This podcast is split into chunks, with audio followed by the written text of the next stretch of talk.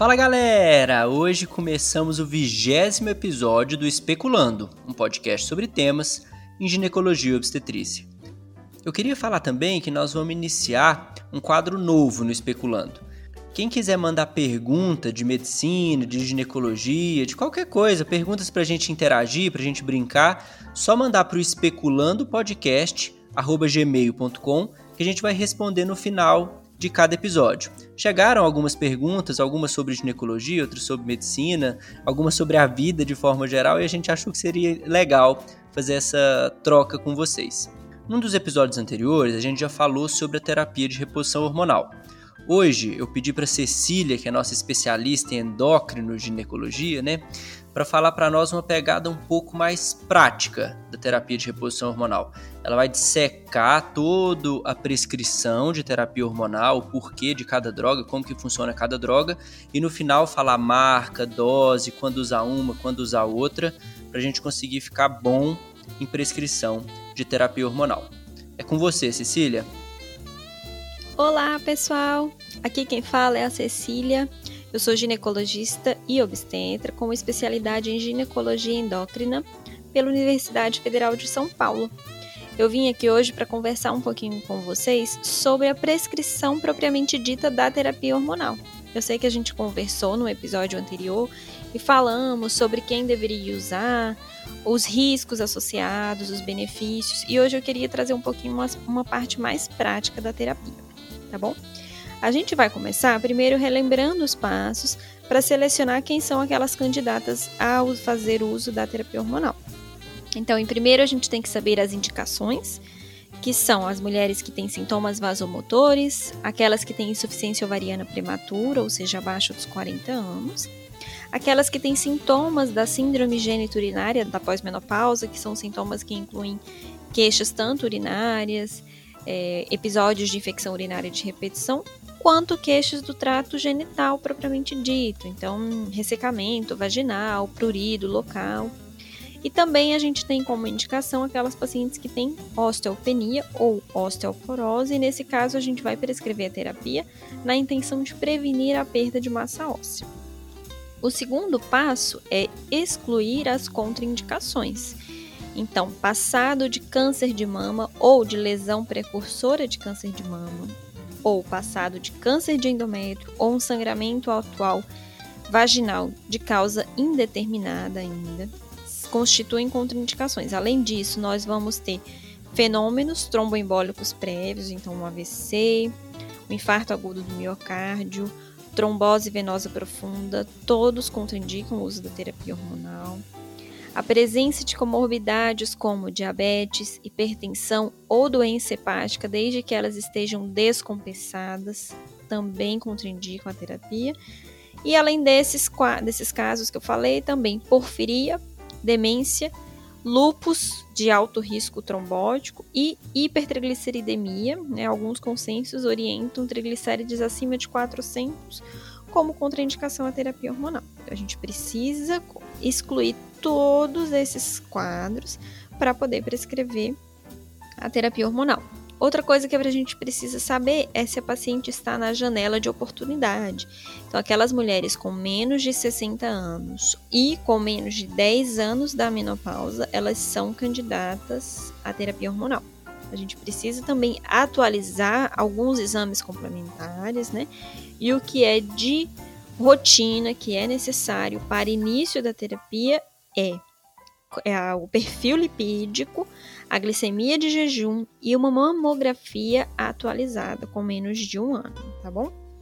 Por fim, o quinto passo é o desejo da mulher. A gente jamais vai prescrever uma terapia que a mulher não tenha desejo e que ela não tenha uma plena consciência dos riscos e de todos os benefícios envolvidos, tá bom? Então vamos estudar um pouquinho agora como que a gente prescreve a terapia, ou quais são os componentes, tá bom? Eu gosto de dividir assim em quatro pontos que a gente tem que saber para prescrever uma terapia hormonal com segurança, para a gente ficar tranquilo para prescrever e não deixar passar nada.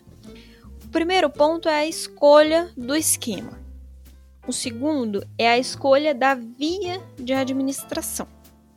O terceiro é a escolha do estrogênio. Esse basicamente a gente só tem um tipo de estrogênio, isso é mais uma divisão didática, assim. Não tem tanta importância porque a gente vai usar o estrogênio natural, basicamente. Normalmente no Brasil é o que se usa, né? E o quarto é a escolha da progestina ou do progestágeno. Isso é a mesma coisa, tá bom? Então vamos fazer esse roteirinho aqui para a gente ter uma noção geral. Primeiramente, a escolha do esquema. Quais são os esquemas existentes? A gente pode ter um esquema simples ou um esquema combinado. O que é um esquema simples? É um esquema que tem apenas estrogênio. A gente também chama esse esquema de esquema isolado de estrogênio. É importante que a gente saiba, né, que todo mundo saiba que o estrogênio é a grande estrela aqui da terapia hormonal. Diferente da contracepção. Na contracepção, a gente tem a progestina ou progestágeno como a estrela. Ele é que vai inibir o LH, né, e, e impedir assim a ovulação. Aqui não, o estrogênio é justamente o que a gente quer repor, né, o que a gente quer fornecer à mulher para diminuir esses sintomas do hipoestrogenismo. Tá? Então, um esquema simples é aquele que tem apenas estrogênio. É o sonho de toda mulher. Por quê? Se a mulher não tiver útero, é basicamente o que a gente precisa saber. E aí a gente não vai precisar fazer um esquema combinado, que é aquele que tem estrogênio e progestagênio. Então, o que é que separa um esquema do outro? É a presença do útero, tá bom? Se a mulher tem útero, ela precisa fazer um esquema combinado. O progestagênio aqui na terapia hormonal, ele serve apenas para proteção endometrial, tá legal? Isso é importante que a gente saiba. Outra divisão que a gente faz é falar se o esquema ele é contínuo ou sequencial ou cíclico. A gente usa sequencial e cíclico basicamente como sinônimos, tá? O esquema contínuo é aquele que tem a mesma dose de estrogênio todos os dias e no caso do combinado a mesma dose de estrogênio e progestagênio todos os dias. Então, é esquema contínuo é um esquema sem pausas e no qual as doses e os compostos eles são os mesmos todos os dias, tá bom? Um esquema sequencial ou cíclico é aquele em que eu tenho estrogênio diariamente. Hoje em dia a gente só tem assim, estrogênio diariamente, que é justamente né, o que a gente precisa. E aí eu vou acrescentar uma, um progestagênio apenas em alguns dias do mês. Aí existem assim progressões diferentes. Tem gente que usa, por exemplo, 10 a 14 dias do mês, e existe um esquema que é um sequencial longo, que é aquele que a gente usa progestagênio apenas a cada 3 meses, por exemplo. Mas nesses casos a gente tem um risco maior de hiperplasia de endométrio, né? De CA de endométrio. Então tem que ser uma paciente que você acompanha mais de perto, ela tenha uma rotina talvez de ultrassom transvaginal, seja uma paciente mais orientada e que ela realmente faça uso no mínimo a cada três meses, tá? Não mais do que isso. Ou a gente tem também a possibilidade de fazer uso de Mirena associado ao estrogênio. Esse funcionaria como um esquema combinado, porque eu vou dar o estrogênio e eu tenho a progesterona intraútero. Um combinado contínuo, porque eu, eu não vou estar tá aplicando progestagênio ou, ou fazendo uso oral, mas eu vou estar tá com aquele efeito do progestagênio diariamente tá? Então, em resumo, nós temos esquemas simples, esquemas combinados com estrogênio e progestagênio, e nós temos esquemas contínuos, todos os dias a mesma coisa, e esquemas sequenciais. Eles vão diferenciar porque o progestagênio ele vai estar em apenas alguns períodos do mês, ou por exemplo, a cada dois, a cada três meses. Fechou aqui? O que, que a gente diferencia do contínuo para o sequencial? Em alguns serviços, por exemplo, na USP Ribeirão, eles utilizam é, o desejo da mulher. A mulher quer menstruar, a mulher não quer menstruar. Se ela quer menstruar, eu vou usar um esquema contínuo. Ela não vai menstruar, provavelmente, né? A mulher quer menstruar, então eu vou fazer como uma, como uma simulação de um ciclo menstrual. Vou fazer um esquema sequencial. Vou dar progestagina apenas alguns dias do mês. É, O serviço em que eu me formei, que foi a Unifesp, a gente não utiliza tanto isso, né? Em geral, a gente vê que as mulheres não querem menstruar, né? Ou, alguns casos, as mulheres querem menstruar porque elas se sentem mais, talvez mais jovens, se sentem, assim, não querem assumir ainda essa parada da menstruação, talvez um peso, assim, da menopausa. Então, algumas poucas mulheres querem menstruar. Mas a gente vê que aquelas mulheres que estão numa transição menopausal precoce, ou seja, ainda estão com alguns ciclos é, ao longo do ano, estão com ciclos espaçados, mas ainda tem menstruação, a gente vê que nelas é melhor fazer uso de um esquema sequencial, porque elas ainda têm um estrogênio basal que ainda dá uma proliferada no endométrio, e se a gente usar um esquema contínuo, a gente vai aumentar o risco dela sangrar em períodos não programados. Então, normalmente aqui na Unifesp a gente usa o quê? Mulheres na transição menopausal precoce ou mesmo que tardia, mas que ainda tem aqueles ciclos menstruais espaçados, a gente prefere fazer uso de um esquema sequencial. Já aquelas mulheres que estão numa menopausa, numa menopausa já instalada, eu tenho mais de um ano de amenorreia. Então a gente prefere usar o esquema contínuo. Isso tudo é para que ela tenha sangramentos, se ela tiver, que sejam sangramentos programados. Eu sei que eu vou ter um sangramento só após a parada, né, a suspensão do progestagênio. Então a gente deixa essa mulher mais segura, tá? Isso aí varia de serviço para serviço. Essa é a divisão que é utilizada na, na Escola Paulista de Medicina, tá bom? Segundo quesito que a gente vai ver aqui é a escolha da via de administração. Se a gente pudesse, a gente escolheria a via transdérmica para todo mundo. Na Europa, se você for para um congresso fora, você vai ver lá só se fala em terapia transdérmica. Aqui no Brasil a gente é bem limitado de opções de escolha da terapia hormonal. E por questão de custo, então em serviços públicos a gente utiliza muito a via oral. Então a gente precisa conhecer a via oral porque é o que a gente tem bastante disponível. É, a gente está praticamente sem opção de terapia combinada transdérmica. Nós só temos terapia transdérmica apenas de estrogênio.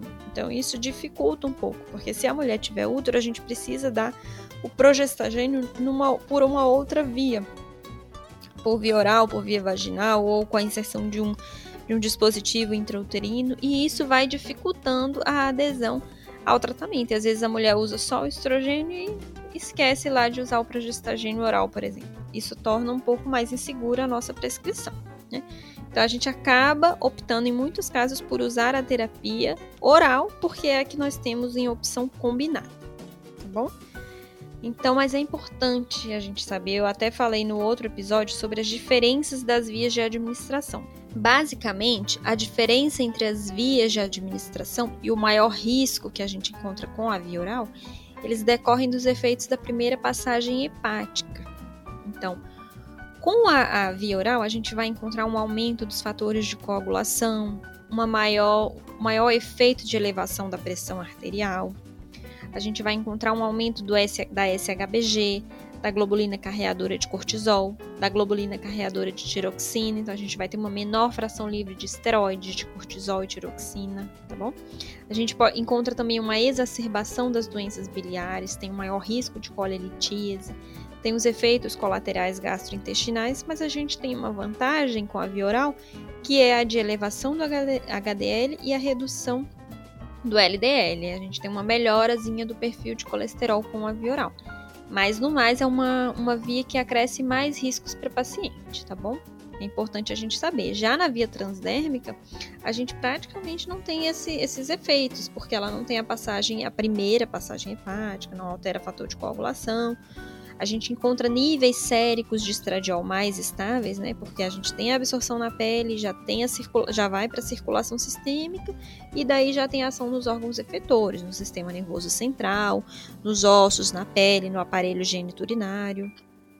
Então, realmente é uma via mais segura, com maior estabilidade de estrogênio e que ela é preferencial nos casos, por exemplo, de pacientes tabagistas, pacientes obesos, com hiper, pacientes obesos, né, com hipertensão arterial, com diabetes mellitus, pacientes que tenham é, um passado de doenças da vesícula ou que tenham atualmente colelitíase e também naqueles casos de pacientes com hipertrigliceridemia. Então, triglicérides entre 200 e 300, a gente ainda prescreve terapia hormonal, mas a gente vai preferir a via transdérmica, porque com a via oral a gente pode ter piora dos triglicérides, tá joia?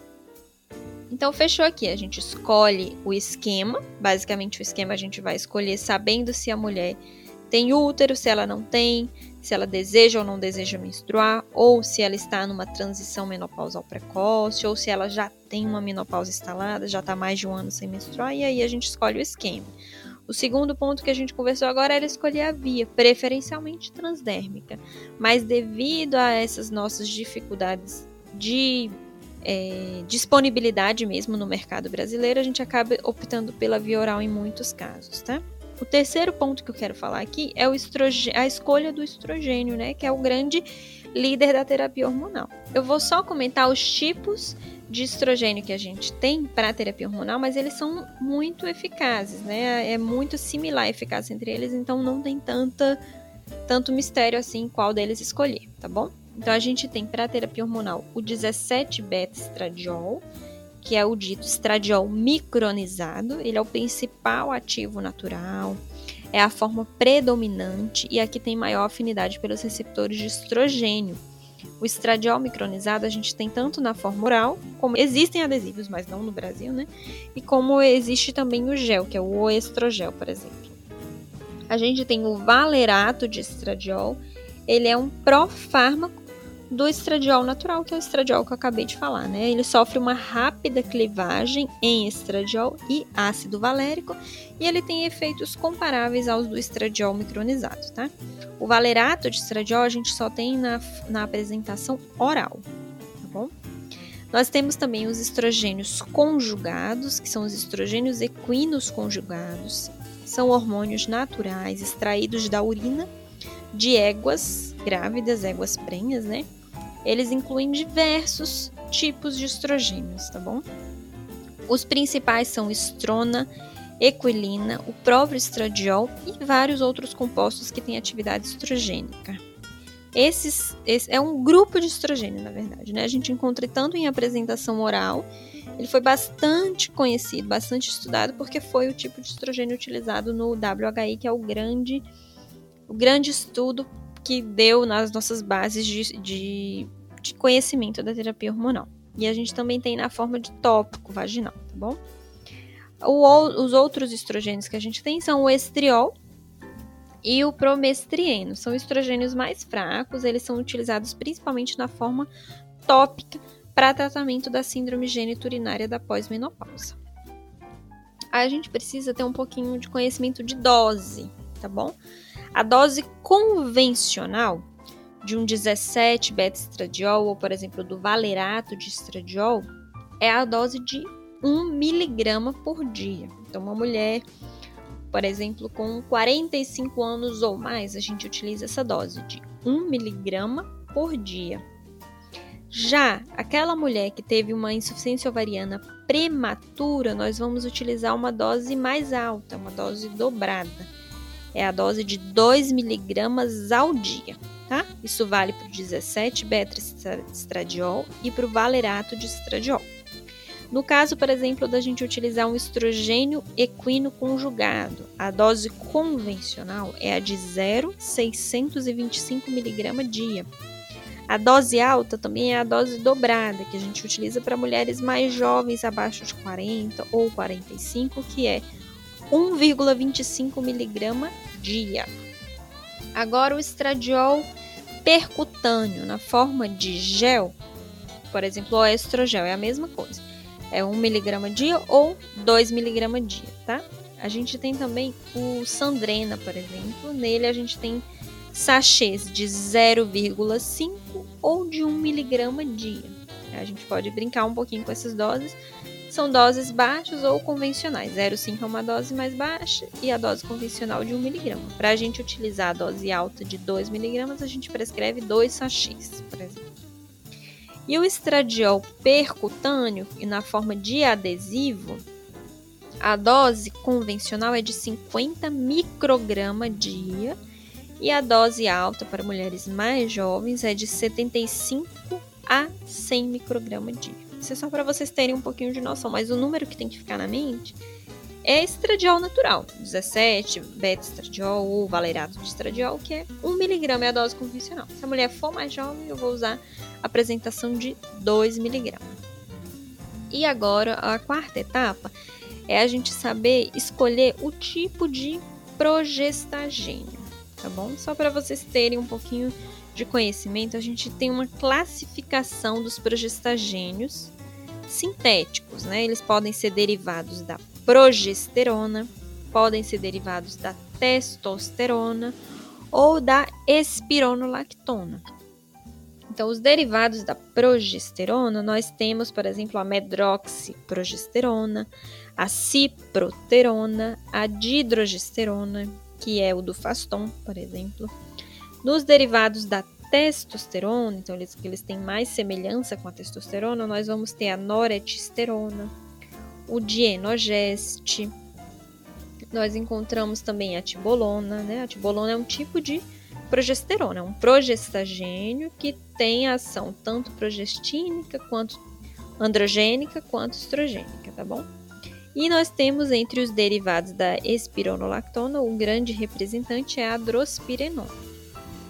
Tá, você me falou um bocado de nome, o que, é que eu faço com, com esses progestagênios? Cada tipo deles vai ter um, um efeito mais predominante, certo? Mas o que, que eu quero destacar aqui? Eu vou encontrar um efeito anti-androgênico em alguns tipos, por exemplo, a ciproterona, o dienogeste, a drospirenona, eu tenho esse efeito antiandrogênico.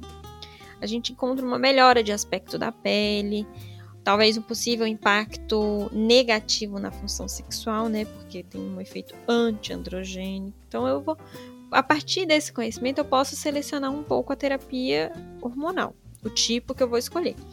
Por exemplo, eu tenho um efeito antimineralocorticoide com a drospirenona. Então, se é uma mulher que tem mais, um pouco mais de edema, de inchaço, eu vou preferir talvez uma formulação com a drospirenona. Mas, de maneira geral, a gente vai preferir progestagênios neutros, os, ma os mais naturais possíveis. Se a gente pudesse escolher um, a gente escolheria a própria progesterona micronizada, né? a, que é o ultrogestão, o a progesterona micronizada. Porque ela tem poucos efeitos metabólicos, ela tem uma ação quase exclusiva sobre os receptores da progesterona e exercendo um efeito secretório sobre o endométrio. Então, por que na terapia hormonal eu só quero progestagina para proteger o endométrio? Se eu puder escolher, eu quero aquele efeito com efeito neutro, eu quero só proteger o endométrio. Quais são esses? Progesterona micronizada, a dihidrogesterona, ela não é uma progesterona natural, é um progestagênio sintético, só que ele tem pouco efeito metabólico, que é o do Faston. E também eu tenho a trimegestona, tá bom? Então eu vou escolher um desses três, porque eles vão exercer a função que eu quero para eles na terapia hormonal, que é de proteção do endométrio. E em relação às doses típicas dos progestagênios, você não precisa decorar a dose de progestagênio, porque a, a o comprimido combinado já vai vir aquela dose. Você não precisa estar decorando, você não vai escrever cada um, tá bom? Mas você tem que ter uma noção de que se eu uso para uma mulher uma dose de estradiol de 2 miligramas, a dose do progestagênio ela vai ter que ser maior, né? Eu tenho mais estrogênio agindo sobre o endométrio, então eu preciso de uma dose maior de progestagênio para proteger aquele endométrio. Outro conceito que a gente tem que ter é que se a gente está utilizando a progesterona todo dia, a gente consegue usar uma dose menor. Se eu estou fazendo um esquema sequencial longo, daquele que eu uso progestagênio a cada dois, a cada três meses, eu vou dar preferência para usar uma dose de progestagênio maior. Eu vou usar só 15 dias a cada três meses, então eu vou dar uma dose maior, tá bom? Vamos memorizar pelo menos a progesterona micronizada, que a gente tem dose de 100 e dose de 200 miligramas. Se eu vou usar só 10 dias todo mês, do primeiro dia do mês ao dia 10 de todo mês, eu vou usar o progestageno, a, vou usar o trogestan, que eu posso usar tanto oral quanto vaginal. Se eu vou usar de forma cíclica, eu vou preferir usar, eu tenho que usar a dose de 200. Se eu vou usar de forma contínua, não, eu vou passar para o paciente para usar todo dia. Então eu posso dar a dose mais baixa, a dose de 100. Tá? Basicamente é esse que a gente precisa memorizar. Porque os demais, por exemplo, o acetato de norethisterona, que ele vem no Suprele, tá bom? Ele já vem combinadinho a dose de, de estradiol com a dose necessária de norethisterona. Você não precisa memorizar isso. Mas a progesterona micronizada você precisa fornecer à parte. Por exemplo, se você quer prescrever um gel transdérmico, né, para ela passar no braço e passar uma progesterona, aí você tem que saber. Então, você vai memorizar isso. Vou passar o trogestan em dose de 100, porque eu quero que ela use todo dia. Não, vou passar um trogestan em dose de 200, porque eu quero que ela use só 10 dias todo mês. Precisa ter esse, esse cuidado, tá bom? Agora eu vou falar um pouquinho para vocês as formulações disponíveis no Brasil, que é basicamente o que a gente vai prescrever. Tá bom? Então, se a paciente não tem útero e a gente quer prescrever só um estrogênio isoladamente, eu vou prescrever o Natifa, na dose, que é o 17 beta-estradiol de 1mg, ou eu vou prescrever a Primogina, que é um valerato de estradiol que tem nas doses de 1 e de 2 miligramas. Isso se eu quiser usar a via oral. Agora, eu quero usar gel. Eu vou ter duas opções. Eu tenho Sandrena gel, nas doses de 0,5 miligrama ou de 1 miligrama de estradiol. Eu vou ter esse Sandrena gel, ele vem em sachês, tá bom? E eu vou ter também o oestrogel. O oestrogel, cada pump libera 0,75 miligrama de estradiol. Então aqui eu vou usar um pump ou talvez dois pumps, que aí vai dar 1,5 miligrama de estradiol. Então são essas opções, a gente vai preferir usar via transdérmica. Então normalmente a gente usa mais o Sandrena Gel, que tem o sachêzinho já de 1 miligrama, tá bom? Se a paciente for tiver menos de 40 ou de 45 anos, então talvez a gente precise usar dois sachês ou usar, por exemplo, dois pumps do estrogel que vai dar 1,5 miligrama, é uma dose intermediária já suficiente, tá? A gente tem também os usos é, tópicos, né, vaginais. Tem o promestrieno creme, tem o estriol creme vaginal e aí a gente usa, mais para síndrome geniturinária da pós-menopausa. E nesses casos aqui, a gente costuma fazer uma dose de ataque, uma dose maior, usando o creme todos os dias, por, por exemplo, 3 semanas, 21 dias, e depois usar uma dose de manutenção duas vezes por semana. Agora, sobre as formulações combinadas. Então, se a mulher tiver útero, eu vou ter que usar um estrogênio associado a um progestagênio, tá? O que a gente mais utiliza no regime contínuo é o Suprele ou Natifa Pro, eles são iguais, tá bom? É um estradiol de 1 mg com um acetato de norethisterona de 0,5 mg. Prescreve um comprimido todos os dias, preferencialmente no mesmo horário, sem pausa. Isso é um esquema combinado contínuo. Outra opção que a gente tem, que é interessante, é o estradiol de 1mg com a drospirenona de 2mg, que é o Angelique. Também é um esquema combinado contínuo, um comprimido todos os dias. É uma formulação um pouco mais cara do que a anterior. A anterior a gente utiliza muito no serviço público.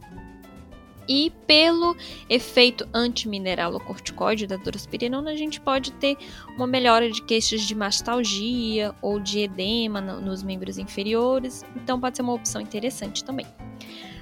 Agora, se a gente quer fazer um uso de um esquema cíclico ou sequencial, a gente tem já algumas formulações disponíveis, que são, por exemplo, a cicloprimogina.